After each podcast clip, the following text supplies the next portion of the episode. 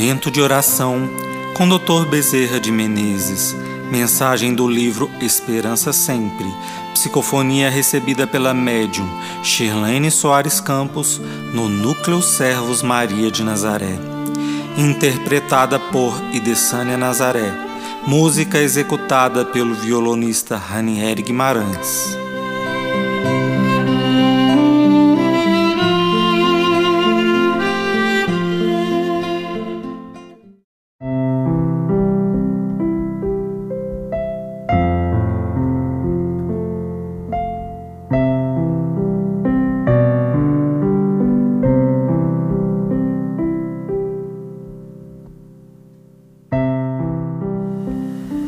Busquemos Jesus. Os encarnados ficam curiosos quando se trata de grandes tragédias. As quedas de avião, onde ninguém sobrevive, as mortes coletivas, crianças indefesas morrendo aqui e ali. Por isso, no plano espiritual, muitas caravanas se deslocam para levar da terra para abrigos pessoas acidentadas de todas as maneiras. As pessoas perguntam: por que isso acontece? O progresso chegou tão depressa, a tecnologia se desenvolveu rapidamente, mas o homem não estava preparado para viver uma vida mais confortável. Não estava espiritualmente preparado para tantas ofertas, tantos benefícios, tanto consumismo. Por isso, Vemos a irresponsabilidade fazendo com que muitos percam a vida. Claro que Deus supervisiona tudo o que acontece na terra.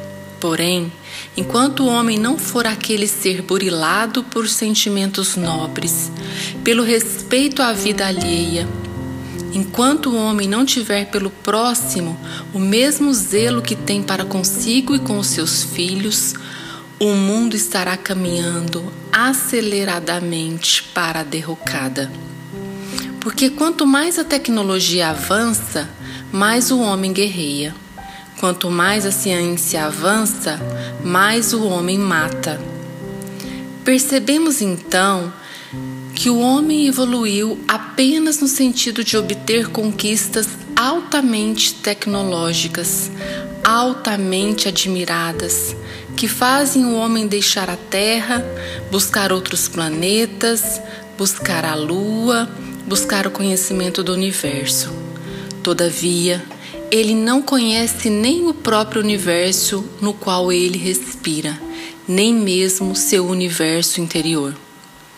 Enquanto o ser humano não despertar, não se sensibilizar, não evitar riscos desnecessários, enquanto não usar a prudência, a disciplina, veremos sempre muitas tragédias, muitas pessoas partindo antes do prazo previsto e às vezes por sua própria escolha, da irresponsabilidade no seu viver.